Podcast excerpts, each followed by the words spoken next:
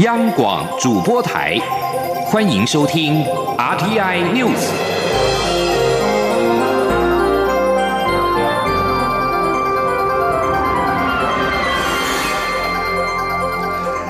各位好，欢迎收听这集央广主播台提供给您的 RTI News，我是陈子华。美中贸易战是战火扩大，双方互提反制。经济部长沈荣金在今天强调，由于台商先前已经做好了产线调整，出估短期内对于台湾的影响并不大。这次反制措施将更坚定台商回流的决心，而估计在今年台商回的投资金额上看新台币八千亿元。记者谢佳欣的报道。为反击美国开征关税，中国宣布对七百五十亿美元美国商品加征关税，并从十二月十五号起对美汽车零组件加征百分之二十五关税。美国总统川普也接着宣布回击，对先前两千五百亿美元中国输美商品拉高税率，自十月一号起从百分之二十五提高至百分之三十。九月则是将剩余三千亿美元商品的关税由先前宣布的百分之十加码至百分之十五。经济部长沈荣金二十六号受访时表示，此次反制措施短期内对台湾影响有限，因为台商先前已针对课税受影响产品做好产线产能调整。至于尚未课税的三千亿美元产品，因可能涉及手机、笔电等台厂主力产品，恐有冲击。但电子五哥都已做了多国布局，加上贸易谈判随时有新变化，实际影响还要再观察。沈荣金并指出，政府化危机为转机，积极吸引台商回流，为台湾创造二十年经济荣景。且厂商也因为此次贸易战升温，更加坚定回台决心，包括高阶伺服器、印刷电路板指标性载板公司，通通回来。今年台商回流投资金额上看新台币八千亿元。他说：“定目标了，因为呢，前年五千亿的目标已经达标了。我们下半年就是再来做。”加强落实方面的努力，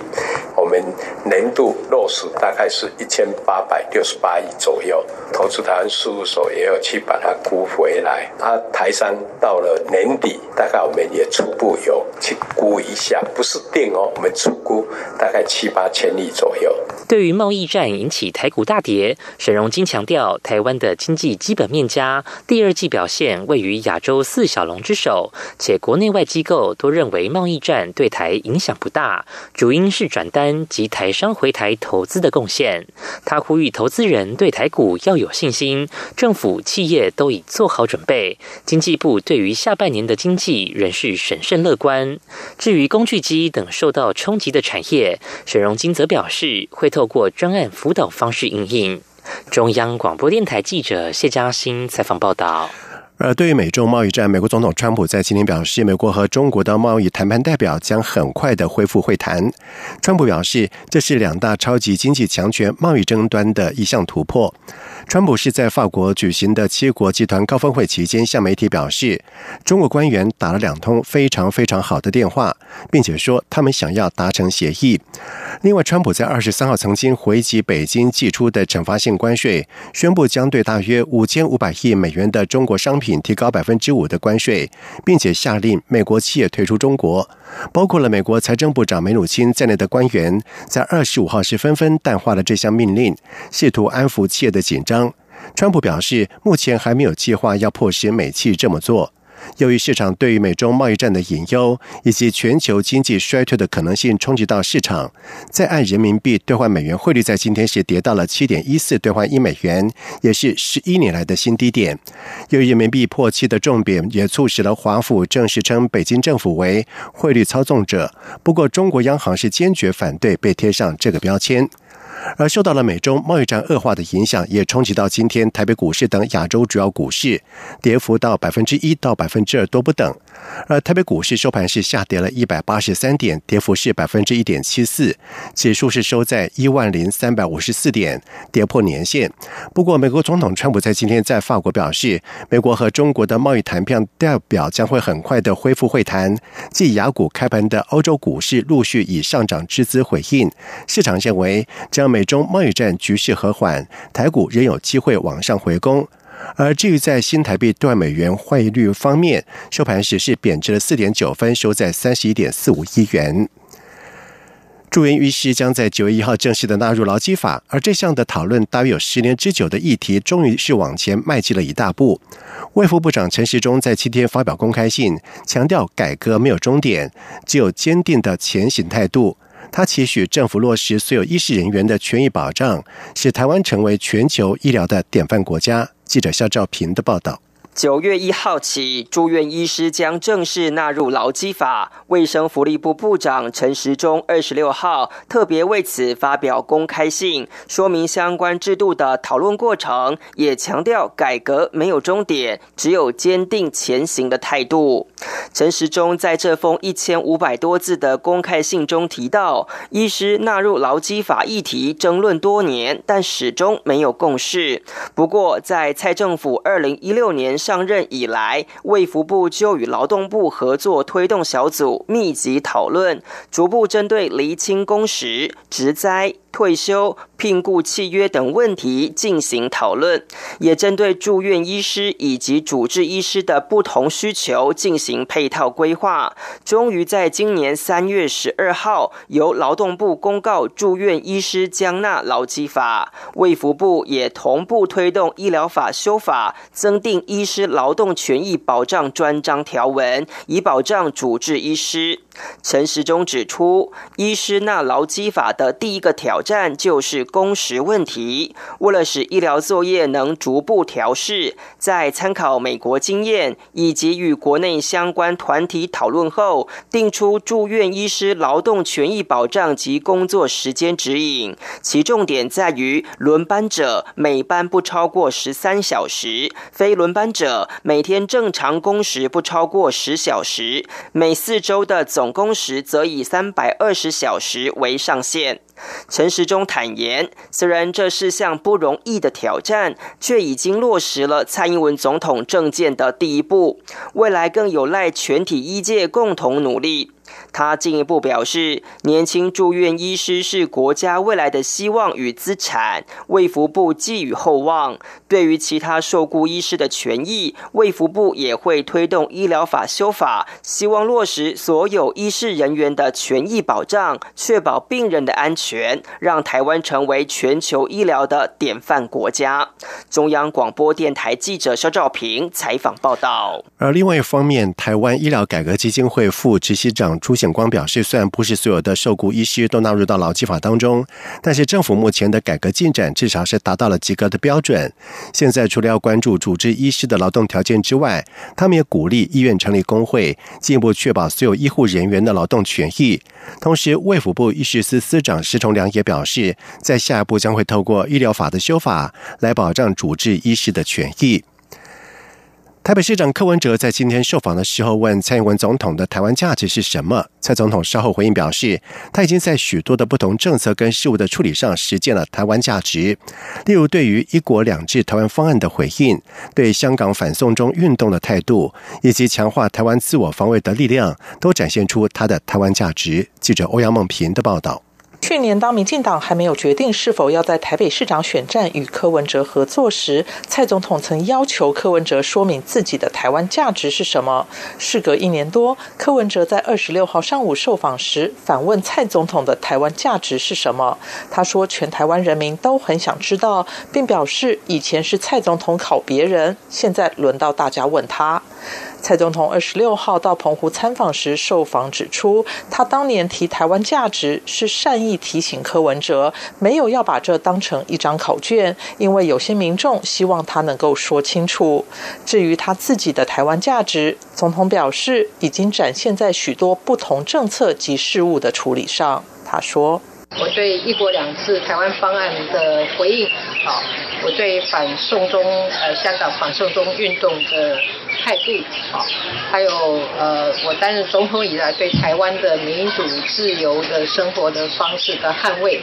那么以至于呃在国防事务上，哦，我着力很深，呃希望强化好我们的自我防卫的力量，哦，这些都在在的展现出我的台湾价值。另外，在二十五号的香港反送中示威活动中，首见港警开枪示警，蔡总统对此表示遗憾。他希望这场运动能够和平理性，也希望参与这项运动的香港朋友要注意自身安全。总统并两度呼吁香港政府在应对时也必须和平理性，与人民对话来解决问题。对于香港人期待的民主自由，香港政府也必须有所回应。中央广播电台记者欧阳梦平采访报道。行政院和司法院在今天发表了司法改革第四次半年进度报告。法官法、少年事件处理法、刑事诉讼法的修正通过，是过去八年来最主要的具体成果。而接下来的半年，则将积极推动国民法官制度、国民检察审查制度等工作，并且成立立案审查中心，加速司法的效率，期许司改能够对症下药，解决司法体系当中不符全民需求的弊病。记者王兆坤的报道。政府积极落实二零一七年司改国事会议决议。每半年都会公开提出进度报告。行政院政务委员罗秉成表示，过去半年来，司法改革的三大愿景分别是全民能监督、弱势有保障、社会更安全。在此愿景下的主要具体成果，包括法官法修正通过，成为更直接、更有效的法官与检察官监督淘汰机制；少年事件处理法修正通过。少年抚育院转型矫正学校，借此打造守护儿少未来的制度安全网。刑事诉讼法修正通过，推动防逃机制，杜绝重大要犯逃避法律制裁。罗秉成指出，过去半年与司改相关的已修正法律共有十四部，已修正通过行政命令十六部，已实施行政措施有二十五项，提出的法律草案九部。提出的行政命令则有三部草案。罗秉成强调，司改工作不停歇，司法院会与行政院持续努力实现三大改革愿景。他说：“有些药方可能找到了，啊，但是还没有制药完成；啊，有些已经制了药了，但是还没还没服药，所以那个药效哈比较难以评估。”关于未来半年的司改工作，在法务部列出的十项重点中。成立立案审查中心及推动防逃机制值得注意。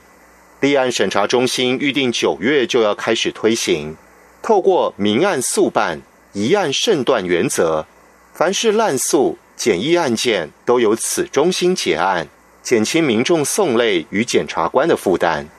在强化防逃机制部分，除以立法完成的限制出境出海专章、羁押替代处分、科技设备监控之外，法务部规划在刑法增加第一百七十二条之一弃保潜逃罪，目前正在积极处理。罗秉成指出，正在推动中的还有大法庭、国民法官制度、国民检察审查制度、精进司法通译制度，以及推动药瘾、酒瘾治疗等妥适的司法处遇计划。至于司法院方面，则将继续推动国民参与刑事审判法。商业事件审理法完成立法程序，并严议设置商业法院，以求妥速解决商业纷争。中央广播电台记者王兆坤台北采访报道。在外电消息方面，根据路透社的报道指出，计划迁都的印尼总统佐科威在今天宣布，首都将搬到东加里曼丹省介于北巴达扬巴塞尔县以及。库塔卡塔内加纳县的一个区域，佐科威并且指出，把首都从雅加达迁离将耗费四百六十六兆印尼盾，大约折合是三百二十七点九亿美元，政府出资百分之十九，而其他的款项将会透过公司合营以及民间投资的方式来筹集。而新都是位置为政府拥有的领地，所以不会有征收私人土地的难题。而当地地震、洪水跟火山爆发的问题也比较不常见。而潘里潘潘拥有炼油厂跟港口，是东吉兰曼丹省所在地波罗洲的经济中心。而佐科威先前曾经表示，他希望新首都是一个绿色的智慧城市，也意味着他希望新首都配备最新的资讯通讯技术。佐科威是在八月十六号对国会演说的时候，正式提出新建新都的提案，呼吁议会跟全国支持迁都。不过，对于是否进行所费不资的迁都案，印尼国内的看法是依旧分歧。以上新闻由陈子华编辑播报，这里是中央广播电台台湾之音。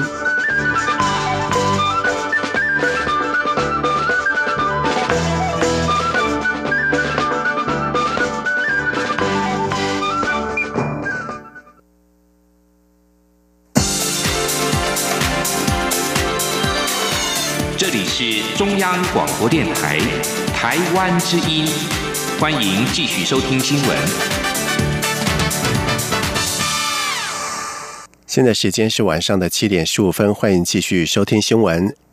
行政院环保署署长张子静在今天表示，环保署将在十月成立空气污染跨区合作预防应变小组，要以每周一会的方式来掌握前一周的污染源的情况，并且进一步提出未来一周的空污应变规划。记者肖兆平的报道。近期媒体报道台湾南部空品不佳，引起各界关注。行政院环境保护署进一步规划了空气污染跨区合作预防应变小组，要从十月起，分别在台湾北、中、南三地，以每周一次的频率启动跨县市追踪与检讨会议，希望透过强制性管制作为、弹性减煤增气电力机组调度、减量奖励措施，以以及检讨空污费季节费率诱因等政策工具，减缓污染源在冬季期间的排放量。环保署长张子静二十六号受访表示，该小组重点在于管控国内可以提早控制的空气污染。他说：“那如果说境外移入的，当然这我们人力很难去控制。但如果说是我们内部自己排放，那么因为气象条件稳定，它产生累积的情况，那我们就可以在产生恶化的这个时间之前，就开始这去协调这些可以降载、可以减产的这些试验，或者说污染源，它来减少它的排放，那就可以减少我们因为累积而造成空气品质的恶化。那这是我们希望。”未来要把这些机制设计出来。在环保署的四大政策工具中，其中一个是透过奖励方式引导减排。张子静坦言，未来会审慎要求高排污者缴交更多空气污染防治费。他说：“需要降载，那么补贴，那需要更多的经费。那我们也不排除说，那你。”排放高污染物的这些排放源，你就要交比较多的空污费。那由这些空污费来鼓励可以停产、可以降载的这些污染源，来减少这些降载。环保署表示，应变小组每周一会，就是要掌握前一周的污染情况，以作为未来一周各项管制作为的调整依据。这个小组未来也会常态运作，将以每年十月到隔年一月底为原则。中央广播电台记者肖兆平采访报道。国家运动训练中心在今天邀请了2004年雅典奥运金牌选手陈诗欣以及朱慕言和当年金牌团队齐聚一堂，为2020东京奥运黄金计划选手代表加油打气，希望透过经验的传承，鼓舞年轻一代，在明年冬奥再为台湾摘下金牌。记者江昭伦的报道。两千零四年八月十六号，我国女子跆拳道好手陈诗欣在雅典奥运为台湾踢下奥运史上首面金牌。随后，男子跆拳道选手朱慕言也进账第二面金牌，写下我国在亚运、奥运双金纪录。数年后的同一天，国训中心特别举办一场“从雅典看东京”雅典一日双金十五周年茶会，邀请陈诗欣、朱慕言借由抢金和戴上桂冠的仪式，为二零二零冬奥黄金计划选手代表们加持，勉励他们明年冬奥能接棒镀金。朱慕言说：“在这边跟大家分享荣耀，那也借由这个机会传承给未来冬冬奥的选手们。那希望未来他们也可以用这种方式来传承给后辈的选手。”能让陈世新亲自戴上桂冠，这种好手郭信纯相当兴奋。郭信纯说：“今天我觉得非常特别，是从就是第一第一面奥运金牌的学姐手上，呃手上对，然后为我戴上那个桂冠。我觉得我会希望就是从这个传承的这种过程当中，我希望我可以学习到他的站在场上的那种霸气，然后那种勇气。我希望在明年的奥运可以展现出这样的表现，这样。”郭信纯目前积极备战明年冬奥。从今年下半年到明年东京奥运期间，他必须参加六场国际大赛，再从中取四场赛事成绩，争取积分排名，抢冬奥资格门票。他希望明年也能向陈诗欣、朱慕言看齐，摘下奥运金牌。鞍马王子李志凯出席雅典一日双金活动也很有感触，尤其能有两位金牌前辈助阵，更激励他往奥运金牌目标迈进。李志凯十月将参加在德国举行的世锦赛，希望一举拿下冬奥参赛资格。拳击女将陈念琴体操选手唐佳红、空手道选手温姿云以及射箭代表队选手，对于雅典双肩加持也感觉热血沸腾，为他们迈向二零二零冬奥路上增添更多勇气与信心。中国电台记者国军中心采访报道。总奖金超过五百万美元的二零一八、二零一九杜拜全球自驾运输挑战赛备受国际的瞩目。由台湾大学以及明治科技大学和工研院等产学研组成的 iAuto 团队，在激烈竞争之下是杀出了重围，顺利闯进总决赛，将在十月十五号揭晓最终的名次。记者江昭伦的报道。杜拜将于二零二零举办世界博览会，届时将展示未来科技趋势，自动驾驶技术也是其中之一。为此，杜拜砸下重金举办二零一八、二零一九杜拜全球自驾运输挑战赛，吸引一百六十多队报名四个类别比赛。台湾 iAuto 团队参加新创组的竞赛，成功从全球二十七个竞争队伍中脱颖而出，进入前三名，并在今年六月安全顺利完成多重复杂路况及交通情境下高难度实车道路测试。台湾 iAuto 团队也是本次比赛唯一入围的东亚国家团队，成员包括台大、明治科大、工研院、台塑汽车货运公司及 iAuto 科技公司等。二十六号前进杜拜世界大会颁奖典礼记者会上，行政院副院长陈其迈、国家运输安全调查委员会主委杨宏志等政府单位首长也特别出席现场祝福。台湾 iOTO 团队获得评审团青睐，主要是自动驾驶系统设计方法符合国际车厂系统功能安全性要求，而且大幅降低系统硬体成本和提高整体性能及可靠度。该套自动驾驶系统采用模组化设计，同时整个工研院 V2X 车联网技术。可安装于不同种类车辆上，不破坏车辆原始结构及安全性，就可半自动或全自动驾驶。必要时还可回复到人工驾驶模式，实现杜拜官方二零三零年全国路面运输有百分之二十五无人驾驶的目标。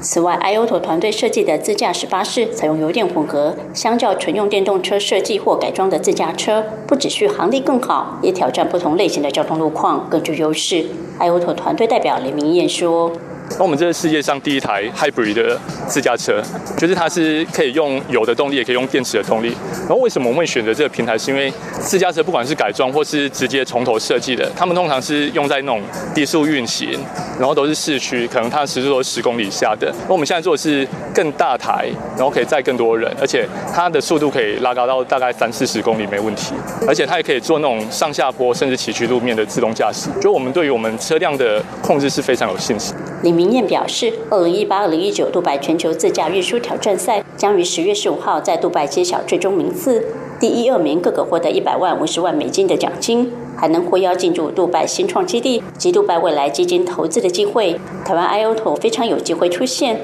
不只有助于提升台湾在国际自驾车技术领域的能见度，他们更希望能借此机会与国外自驾车竞争对手一较高下，争取在国外营运的机会。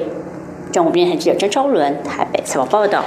在外电消息方面，根据法新社的报道指出，在总统齐塞克迪在上任七个月之后，刚果民主共和国在今天宣布成立联合政府，而有关权力分享协议将有齐塞克迪变革方向的二十三名的行政委员，加上前任总统卡比拉、刚果共同阵线的原有四十二名的行政委员共同拟定。报道并且指出，卡比拉统治这个非洲撒哈拉沙漠以南最大的国家有将近二十年之久，仍。获得了广泛的支持，而民主刚果总理伊鲁坎巴表示，在组建联盟上曾经花费了不少的时间，因为双方都必须删除所有可能影响政府运作的阻碍。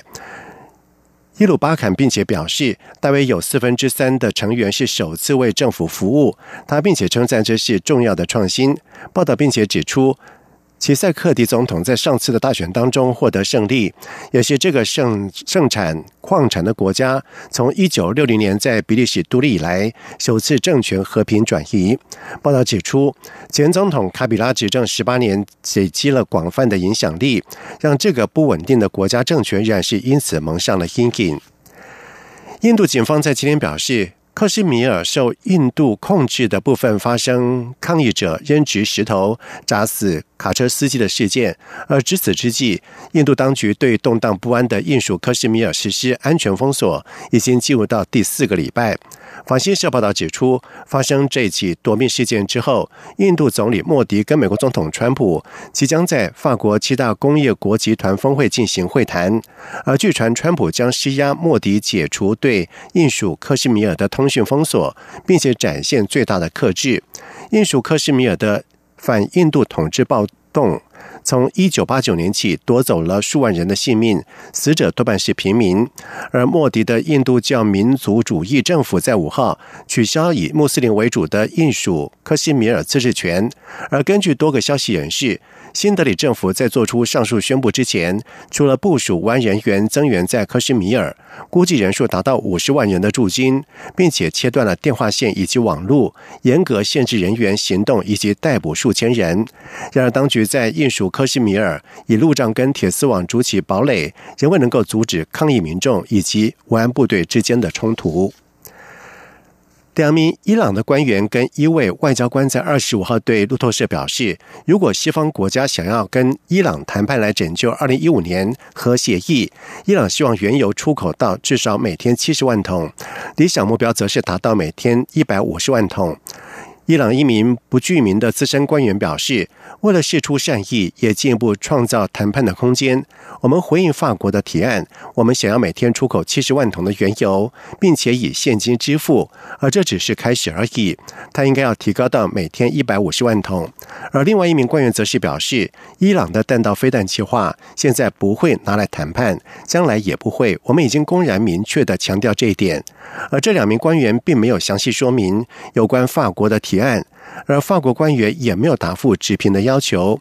而一名伊朗外交官则是表示，伊朗先前也已经排除了任何有关于提炼浓缩铀的权利以及自制。核燃料循环的谈判，我们将全力致力于二零一五核协议作为回报。而业界消息来源对路透社表示，自从美国总统川普在去年退出二零一五核协议之后，开始对伊朗制裁，而伊朗原油出口在七月已经掉了每天十万桶的低点。接下来进行今天的前进新南向，前进新南向。